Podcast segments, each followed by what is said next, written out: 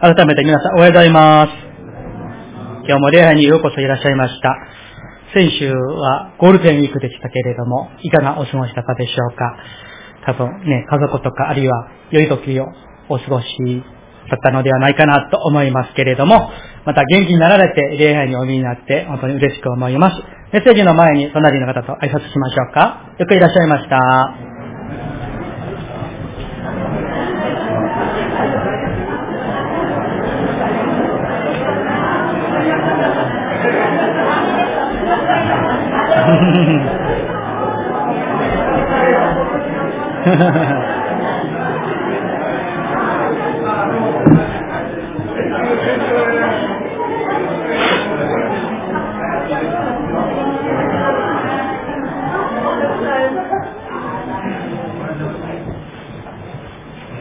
アーメン。では、短く一言お祈りいたします。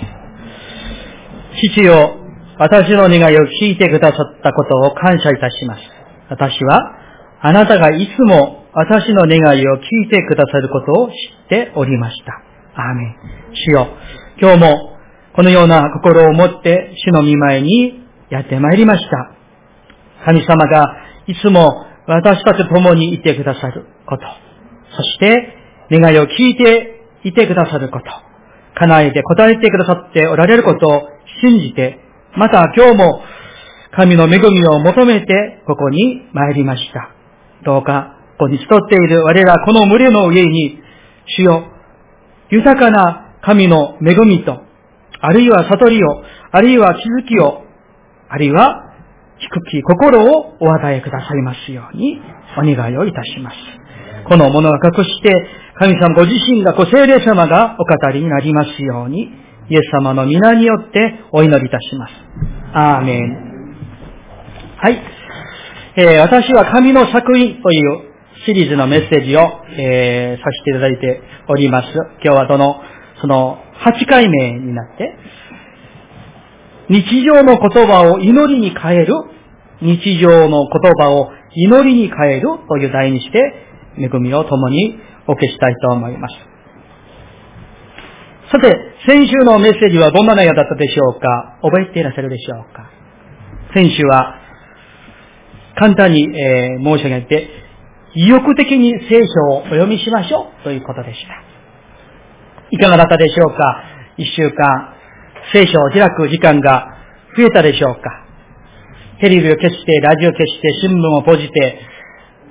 聖書を開く時間が増えたでしょうか？いかがだったでしょうか？今日は祈りについてお話をさせていただきたいと思います。えー、普段ですね、私たちは、えー、一日の間、どれくらいの言葉を語ると思いますか皆さん。もちろん、男女違うと思いますけれども、えーまた、言葉の数が多い人もいますし、少ない人もいますから、その格差はあろうかと思いますけれども、えー、日本の統計でなくてアメリカのね、あの、統計ですが、えー、ボストングローブという研究所が、まあ、リサーチをしました。そしたらですね、えー、アメリカ人の成人の場合、男子は1日平均的に、まあ、単語で言ってですね、約2000単語ぐらい喋るそうです。で、女性はどれぐらいでしょうかなんと、7000単語ぐらい喋るそうです。3倍も超えますね。日本はどうでしょうまあ、大体同じかもしれませんけれども、まあ、神様が私たちを、こう、ね、えー、話せる、言える存在としてお作りになったから、まあ、それもいいかもしれませんけれども、ところが、私たちはクリスチャンとして、日頃の日常生活において、こう、日常の言葉を、それをどれくらいに祈りに、神様への祈りにそれを変えているのでしょうか？例えばですよ、皆さん日頃ですね、えー、人、自分一人で何かをね、こう、あの、喋る人もいますし、家族といろいろ話し合う人もいますし、お茶会にいてですね、2時間も3時間もおしゃべりする女性の方もいますし、まあ仕事とですね、もうあの、交渉するために、会議をするために、いろいろですね、喋らなくちゃいろいろあるかもしれませんか？ところがですね、ここで立ち止まって考えていただきたいことがあります。それは、私たちはその多くの言葉をどれくらい神様への祈りに変えているかということです。ここに鍵になる、鍵になる事実、真理が一つあります。それは、神様はいつも私と皆さんと一人一人私たちと共にそばにおられるという事実ですね。それから、その方はいつも私たちが話した喋った言葉をすべて聞いておられるということなんです。間違いないですよね、皆さん。ですから、私たちが一日何かを喋っている、話をしている。その中に、どれくらい、神の臨在をどれくらい意識しながら日常生活をしているかによって、日常の言葉を祈りに変えるかどうかが決まると思います。神様の絶えざる臨在が本当の私と共にあるという現実と、その素晴らしさを理解するとき、祈りは本物になりますし、日常の喋りはただの喋りで終わるんじゃなくって、それが祈りに変えられると思います。また、神様が聞いておられる。共におられると私たちはみんな信じていますよね。うん。あるいは、祈るときに、私たちと共にいつもいてくださる死を感謝します。と祈る人なら、他のところでそこにない、例えばですよ、第三者の噂話や駆け口などはしないでしょう。ね。いつも我らと共にいてくださる主を感謝いたします。私たちのことを聞いてくださる主を感謝しますと祈って、その後出てですね、悪口をする。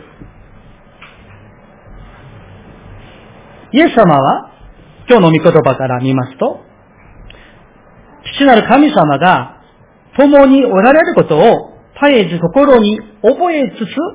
日々を歩んでおられました。だから今日もですね、このラザロを死から蘇らせたとき、イエス様はまず目を上げて祈るところから始められました。それは今日のですね、41節、42節なんですね。まず41節をもう一度ご一緒にお読みしたいと思います。ヨハネの福音書第11章41節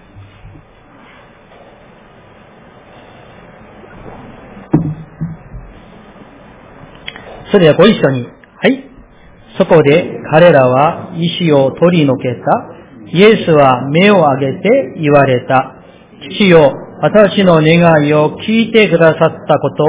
感謝いたします。はい。それからその後の42節は私がお読みします。私は、あなたが、いつも、いつもですね、いつも私の願いを聞いてくださることを知っておりました。と、祈っておられますね、皆さん。つまりですね、これをちょっと解釈して申し上げますと、神様は、イエス様が、あるいは私たちが、祈っている時だけではなく、いつも私たちが何を喋るか何を話すか、どんな話をしているか、すべて聞いておられるということをイエス様は知っておられました。私たちも実は知っているんです。神様に向けられた言葉でも、他の人に向かった言われ、向かって言われた言葉でも、神様はいつもイエス様に応としてくださいました。いや、私たちにも応としてくださっておられるということです。だから、イエス様から教えられる大事な祈りに関するこの教訓は、イエス様はいつも道地の前で話しておられ、道地はいつでも応答しておられたということです。では、えー、3つのことを、えー、分かれてお話をしたいと思います。それでは、私たちが普段のですね、日常の言葉を祈りに変えるにはどうしたらいいんでしょうかまず、その1。私たちの問題について神様に話すことです。皆さんの問題について、課題について神様に申し上げることです。私たちは生活の中で、いろんな領域において、いろいろ、ね、えー、課題や問題やトラブルや、いろんなことが起きたりします。例えば、人間関係、仕事、あるいは自分の感情、何かの習慣、あるいは健康、あるいは外見、金銭の面、様々なことが起きたりします。もしも皆さん、これらのうちに、あるいは、今並べていない、何か一つは問題が、課題が、トラブルがもしも終わりでしょうかあるいは問題、課題じゃなくて、これから何かをしていかなくてはならない大事なことを前にしているんでしょうか結婚とか、就職とか、引っ越しとか、転職とか。それは皆さんが祈りを始める、いや、祈りに励むにちょうど良い機会となるということなんです。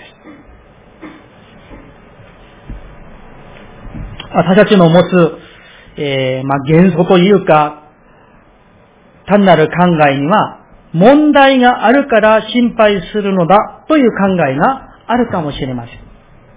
それで、問題さえなければ心配することもないと考えるのです。大体の人々は。ところが皆さん、良いことを教えてあげましょう。私たちの問題はいずれ必ずなくなります。しかし、嫌なことも一つ教えてあげましょう。その日は私たちが死ぬまで訪れません。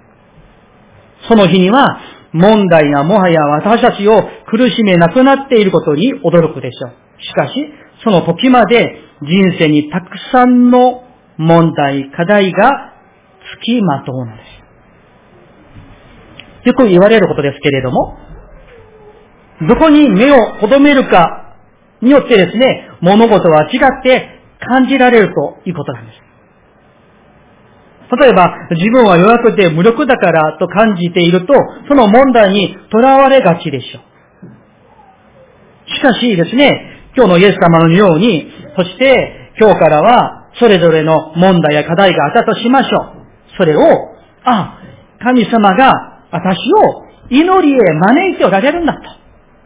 祈りへの招きとして受け止めてみてください。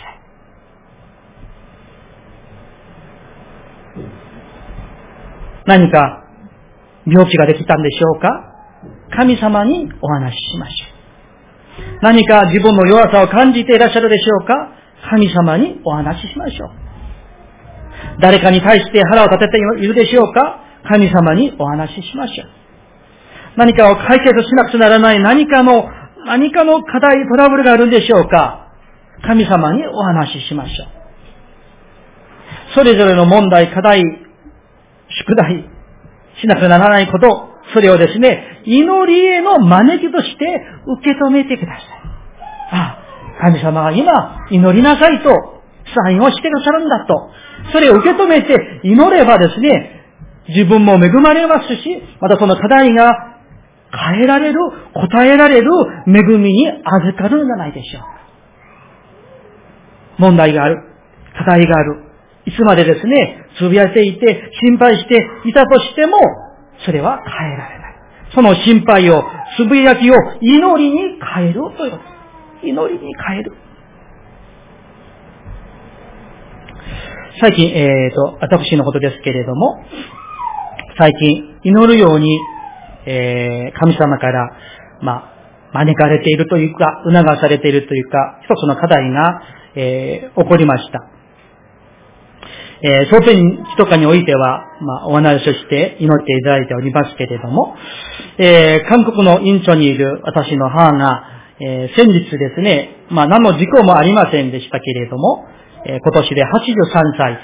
でですね、えー、腰の骨にひびが入ってしまって、えー、まあ、ほとんど動けなくなって、今、入院して、あの、おるんですね。えー、まあ、父はもう8年前に、えー、我が家が福岡に来て、その翌年にですね、亡くなって、あの、その時にもそばに私は、あの、いることはできなかったんですけれども、そういうね、あの、連絡を兄から、あの、聞いてですね、あまた、神様が祈るようにと、うん、招いておられるんだと、まあ、聞いてですね、あの、さらに、えー、祈りにですね、派遣で、えー、おるところであります。何回、えー、私の母のことがお明かしさせていただきましたように、母は、えー、私が7歳の時、まあ、子宮がん末期を患って、また、私が22歳の時は、えー、交通事故で、まあ、両足の骨がほとんど、まあ、折れて、えー、しまったことがありました。また私が32歳の時、その時は新学生の2年生の時でしたけれども、えー、脳梗塞で倒れました。しかし神様は、その時その時に祈りに応えてくださって、もうすべて奇跡のよう、まあ奇跡のようじゃなくて奇跡だったんですね。奇跡を起こしてくださって、癒してくださった。もちろんですね、7歳の時に私は祈った記憶は私にはありませんけれども、えー、22歳の時は、まあ、青年でしたし、32歳の時はもちろん、まあ、進学生でしたから、本当にですね、えー、祈って祈って祈っておりました。皆さん、このようにですね、生きている人には何かの課題問題がつきものなんです。そして、その問題、課題は、いずれにせよ神様は、私たちをより成長させるために、私たちのその課題を、問題を用いておられるということなんです。だから皆さん、普段の心配、つぶやき、怒り、様々なすべての、そのおしゃべりを、言葉をですね、祈りに変えていこうではありません。2番目。日常の言葉を祈りに変えるには、その2、私たちの願うものについて神様にお話しすることです。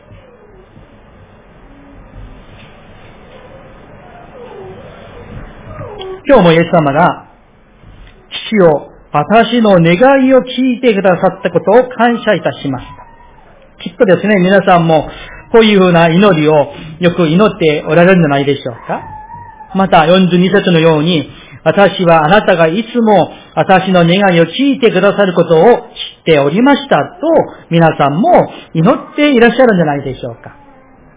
そして普段ですね、いろんな皆さん願い事があるでしょう。ね。えー、まあ子供にもありますし、大人にもありますから、人間はですね、いろんな願い事があると思う。まあそれを普段皆さんが教会にで、教会で、あるいはお家で、あるいは歩きながら、あるいは運転中で、あるいはね、人と何か相談しながら、話し合いながら、皆さんの願い事を神様にね、お聞かしているかもしれないんです。私もですね、あの、この教会の周辺をたまにこう、歩くときにですね、えー、皆さんからどう思われるか、思われるか知りませんけれども、ちょっと、あの、変な願いを持って変な祈りをしていることがあります。それはですね、えー、まあ、名所は言いませんが、この近くに大きな焼焼肉屋さんがありますよね。駐車場も広いですし、建物それなりにいいところですね。この通りながら、神様、ここがなんて教会になったらいいですよね。駐車場も広いですし、あそこにバスケット台を置いたら子供もバスケットもできるし、なんと素敵じゃないでしょうかとですね、そう祈りながらですね、あの、通ったりすることがあるんですね。またあるところにですね、素敵な建物があったりしたらですね、神様、ここが教会になったらすごいと思いませんか？とですね、言いながら、あの、通るところがあるんです。あるいはですね、時々ですね、えー、まあ、6月にも選挙地が来たりするんですけれども、あのまあ、大型しないバスのような、そんなバスはちょっと無理かもしれませんが、それよりもっと小さい、あの、25人乗りの、まあ、23人乗りのマイクロバスとかありますよね。え、そのバスを、バスを見かけたときにですね、神様に、まあ、一人で言うんですよ。神様、あのバスの運転ができたら、より多くの、あの、働きができると思いますけどね、とかですね、あの、祈ったりするんです。皆さんはいかがでしょうか？要するに、神様に自分の願いを素直に、正直にお話しすることです。隠さずに申し上げることです。なぜなら、神様はいつも私たちの祈りを聞いておられる。いや、祈りだけではなく、私が何を喋るか、その言葉をすべて神様聞いておられるから、無駄に話してしまうんじゃなくて、それを神様へ願いとして、祈りとして、それを変えるということなんです。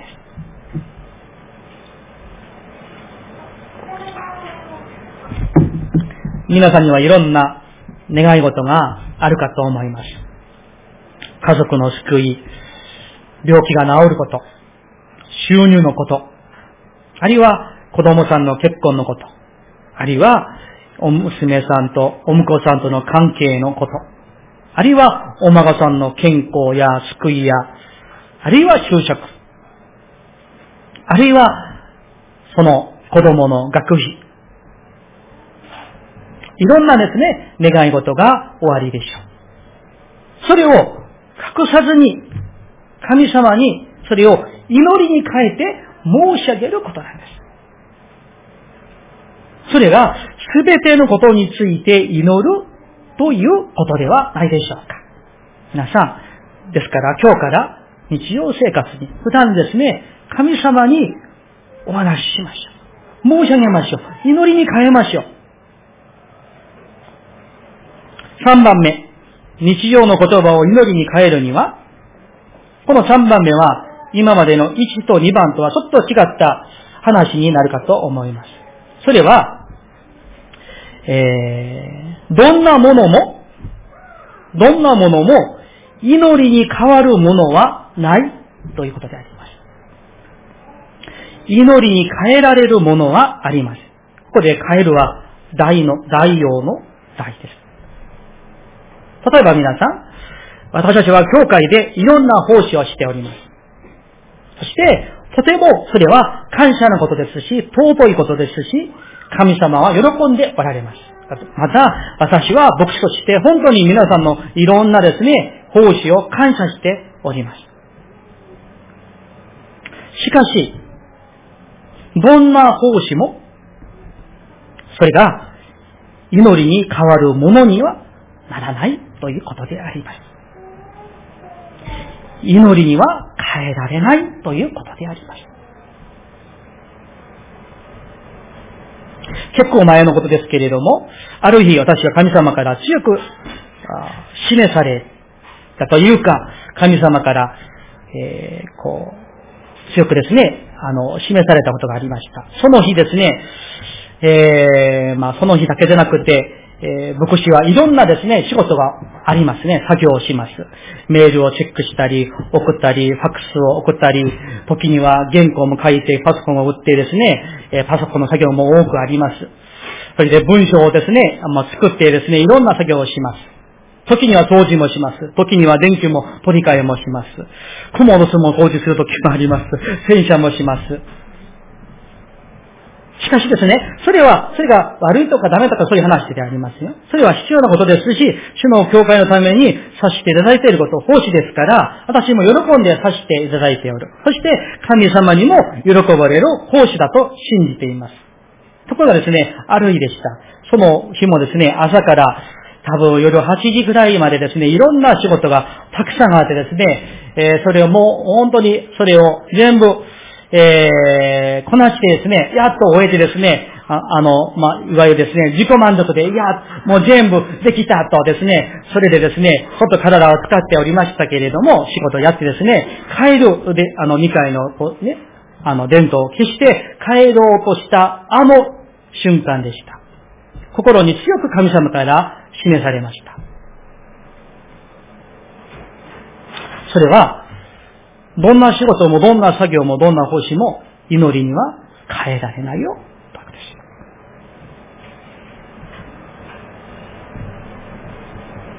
皆さん、皆さんの尊い奉仕を、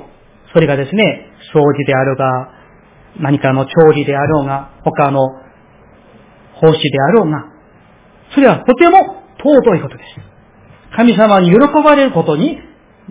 ありません。しかし、それがどんな奉仕であろうが、どんな作業であろうが、どんな仕事であろうが、祈りそのものには変えられないということでありま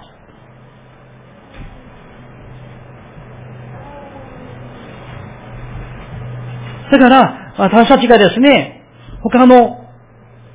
ことを教会のために、兄弟兄弟姉妹たちのために、いろんな奉仕を、作業、仕事をしております。とても感謝なことです。それをこれからもどんどんやっていただきたいと願っております。しかし、それが祈り、お祈りそのものに変えられるものではないということであります。あの日私は本当に神様に悔い改めました。仕事って祈りには変えられないよという神様の示しでした。そうなんです、皆さん。どんなものも祈りには変えられないんです。奉仕は奉仕ですし、祈りは祈りなんです。